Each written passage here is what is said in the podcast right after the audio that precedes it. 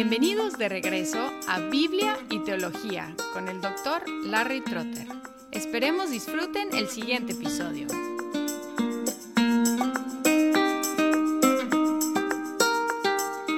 Un escocés, Juan Knox, se refugió en Ginebra, estudió bajo Calvino y regresó a Escocia para llevar a cabo una reforma muy profunda. Y la primera confesión que vamos a examinar es la confesión escocesa. Ahora, un poquito de la historia de la confesión escocesa. Escocia siempre había sido un país apasionado e incontrolable. Los romanos no pudieron conquistarlo y la Iglesia romana ejercía menos control sobre su clero. Un resultado fue que el clero era sumamente ignorante y corrupto. Muchos de los ministros eran hijos de los nobles que les compraron sus oficios para que pudieran vivir de las ofrendas. El cardenal Beaton quemó a los primeros reformadores. Cuando el rey Jaime V murió en 1542, su esposa francesa y católica romana María gobernó como regente. Su hija María crecía en Francia y se preparaba para casarse con el príncipe francés Enrique II. Luego María Mamá murió en 1560, abriendo el camino para que su hija, María, tomara el trono. Pero antes de que llegara la nueva reina, el Parlamento se convocó el primer día de agosto y pidió que los ministros protestantes escribieran una confesión de fe. Seis ministros, incluyendo a Juan Knox, de hecho todos nombrados Juan, escribieron la confesión en cuatro días. El Parlamento ratificó la confesión el día 16 de agosto. Solo tres no votaron a favor y los obispos romanos rehusaron la oportunidad de refutar las doctrinas expresadas en la confesión. Cuando la Iglesia de Escocia fue formada oficialmente en 1567, recibió la confesión como oficial y duró unos 90 años hasta ser reemplazada por la Confesión de Fe de Westminster. Ahora, en cuanto al contenido de la confesión escocesa, encontramos que tiene un tono bastante cálido, como una expresión casi espontánea de la fe sincera de los reformadores escoceses, recordando que fue escrito en una cuestión de pocos días. En general, sus doctrinas son católicas y calvinistas, pero anti-romanas, y tienen algunas características peculiares entre los escoceses presbiterianos. En cuanto a los aspectos católicos, y aquí cuando hablamos de lo católico, estamos hablando de lo ortodoxo, lo universal, lo clásico de la doctrina cristiana, lo que todos los cristianos afirmamos. Tiene 25 capítulos y el primer capítulo es acerca de Dios. Y ahí usa una fórmula clásica en su descripción de Dios, especialmente la doctrina de la Trinidad. Por ejemplo, habla de un Dios que es eterno, infinito, inconmensurable, incomprensible, omnipotente, invisible, uno en sustancia y sin embargo distinto en tres personas, el Padre, el Hijo y el Espíritu Santo y aquí pueden reconocer el lenguaje de los credos antiguos. En los capítulos 6, la encarnación de Cristo Jesús, 7, por qué el mediador tenía que ser verdadero Dios y verdadero hombre, y 8, la elección, habla de la sustancia de Dios y la de la humanidad, verdadero Dios y verdadero hombre, y reitera las condenaciones de las herejías condenadas en los concilios ecuménicos. Por ejemplo, en el capítulo 6 habla del Hijo como la sustancia de la gloria del Padre, quien tomó la naturaleza humana y de la sustancia de una mujer. Y luego al final de ese párrafo dice, de modo que por nuestra confesión condenamos las abominables y pestilentes herejías de Ario, Marción, Eutiques, Nestorio y todos cuantos negaron la eternidad de la deidad o la verdad de su humanidad, o las confundieron o dividieron. Aquí suena como el credo de Calcedonia. En el 7 habla de la maravillosa unión entre la divinidad y la humanidad de Jesucristo. Y luego en el capítulo 8 explica que la divinidad sola no podía sufrir la muerte, ni tampoco podía la humanidad vencerla, y por lo tanto Él unió a ambas en una sola persona, explicando la necesidad de que el Redentor fuera verdadero Dios y verdadero hombre.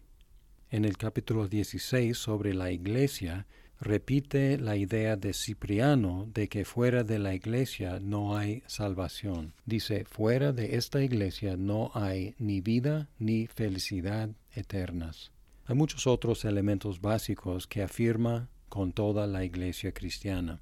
Además de estos aspectos católicos, hay aspectos agustinos y calvinistas. Por ejemplo, en el capítulo 3 es sobre el pecado original, aunque, diferente a Westminster, identifica el primer pecado como el pecado original. Y en Westminster el pecado original no es el primer pecado de Adán, sino la corrupción y la culpabilidad que heredamos de Adán. No obstante, la corrupción y la culpabilidad aparece en el capítulo 12 sobre fe en el Espíritu Santo. Dice, por naturaleza estamos tan muertos, ciegos y pervertidos que no podemos sentir cuando somos aguijoneados, ver la luz como brilla, ni asentir a la voluntad de Dios cuando es revelada, a menos que el Espíritu del Señor Jesús aviva aquello que está muerto, ilumine la obscuridad de nuestras mentes e incline nuestros obstinados corazones a obedecer su bendita voluntad. Más adelante encontraremos esta idea de depravación total en el sínodo de Dort. Pero no es novedad, esta idea de la depravación y la necesidad de la regeneración es agustina. El capítulo 8 afirma la elección incondicional y la mantiene en el contexto de la obra de Cristo, no como una doctrina especulativa o aislada.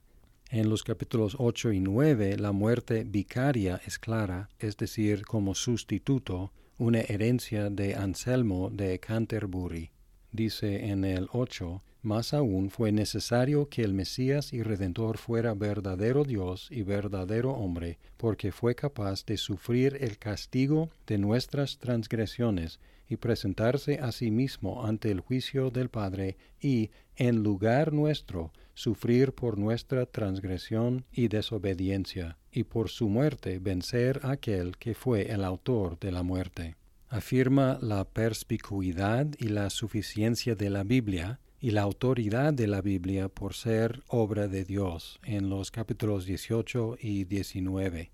Diferente al énfasis del luteranismo, afirma el uso positivo de la ley de Dios, la cual define para los cristianos cuáles son las buenas obras, capítulos 14 y 15. Por supuesto admite que ningún mero ser humano puede cumplir perfectamente la ley de Dios, aunque la presenta como la guía para nuestra obediencia. En el capítulo 15 dice, no queremos decir que somos de tal modo liberados que no tengamos que obedecer la ley, ya que hemos reconocido su importancia, pero afirmamos que ningún ser humano en la tierra, con la única excepción de Cristo Jesús, ha obedecido, obedece y obedecerá tal como la ley lo requiere en el capítulo 14 incluye lo que se llama el principio regulativo de adoración, que encontramos también en el Catecismo de Ginebra, que dice que en la adoración pública podemos usar, debemos usar elementos y sólo los elementos que Dios ha mandado, no invenciones nuestras. Dice, afirmamos que las malas obras no sólo son las que expresamente se hacen en contra de los mandamientos de Dios, sino también en lo que concierne a asuntos religiosos y a la adoración a Dios, cosas que no tienen más garantía que la invención y opinión de los seres humanos. Como hemos notado y notaremos en otros documentos, hay una tensión entre la iglesia invisible y la iglesia visible, capítulos 16, 18 y 25. Las doctrinas de los sacramentos son las del Calvino, que representa una postura entre los romanos y los que a veces se llaman swinglios, hace la comparación entre los dos sacramentos del Antiguo Testamento y los dos del Nuevo Testamento, y aunque niega la presencia del cuerpo físico de Cristo en la cena, afirma que es real la comunión con Cristo en la cena. Dice, a pesar de la distancia entre su cuerpo glorificado en el cielo y nosotros los mortales en la tierra, debemos creer con toda seguridad que el pan que partimos es la comunión del cuerpo de Cristo y la copa que bendecimos es la comunión de su sangre. Es decir, que es más que una mera conmemoración, es una comunión enseña la justificación por medio de la fe, pero no dedica un capítulo a esa doctrina. Además de los elementos católicos y los elementos que podemos llamar agustinos o calvinistas, hay algunos aspectos explícitamente anti-romanos. Por ejemplo, en los capítulos 9, 21 y 22 rechaza contundentemente la transustanciación en la misa y la idea de la representación del sacrificio de Cristo. Rechaza las obras meritorias o de supererogación en el capítulo 15. Dice, por tanto, quien quiera que se jacte de los méritos de sus propias obras o ponga su confianza en obras supermeritorias, se jacta de algo que no existe y pone su confianza en una abominable idolatría en los capítulos 18 y 20 rechaza la infalibilidad de los concilios y también rechaza en el 19 la idea de que la Iglesia da autoridad a la Biblia. Dice, afirmamos y confesamos que la autoridad es de Dios y no depende de los seres humanos ni de los ángeles. Y en el 18 también rechaza los libros apócrifos o deuterocanónicos los cuales muy recientemente habían sido reconocidos en el concilio de Trento, además de elementos católicos, elementos calvinistas y elementos explícitamente antiromanos, hay algunos aspectos que son escoceses y presbiterianos. En los capítulos 4 sobre la revelación de la promesa y el capítulo 5 sobre la persistencia, el crecimiento y la preservación de la Iglesia, hay un fuerte énfasis en la unidad de la Biblia y de la Iglesia en los dos testamentos, lo cual es la cimentación de la teología del pacto. Y aquí encontramos el uso de la palabra iglesia para describir el pueblo de Dios tanto en Antiguo como en el Nuevo Testamento más claramente que Calvino mismo menciona tres marcas de la verdadera iglesia en el capítulo 18, llamado las marcas por las cuales la iglesia verdadera se diferencia de la falsa y quien juzgará la doctrina. Dice, creemos, reconocemos y afirmamos, por tanto, que las marcas de la verdadera iglesia son, primero, la predicación correcta de la palabra de Dios, en la cual Dios se nos ha revelado como lo declaran los escritos proféticos y apostólicos. Segundo, la correcta administración de los sacramentos de Cristo Jesús, con los cuales deben asociarse la palabra y la promesa de Dios para sellarlos y confirmarlos en nuestros corazones. Y finalmente, la disciplina eclesiástica justa y honestamente aplicada, como lo estipula la palabra de Dios por la cual se reprime el vicio y se sustenta la virtud.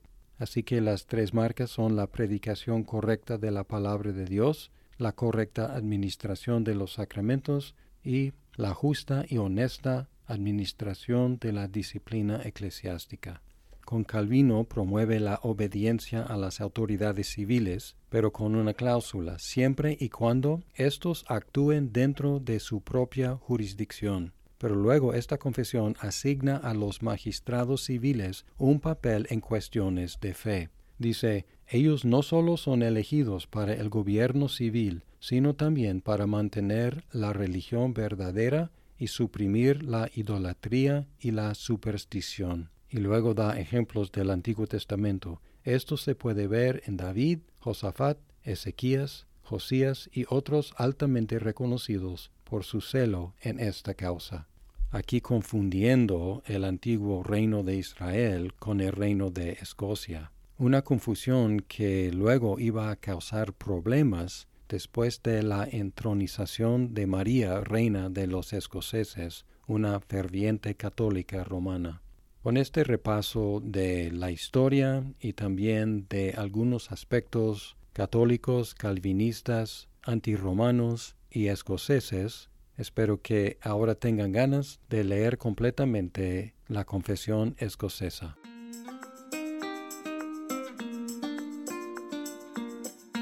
Muchas gracias por escuchar este episodio. Si estás disfrutando Biblia y teología, por favor compártelo con tus amigos. Hasta pronto.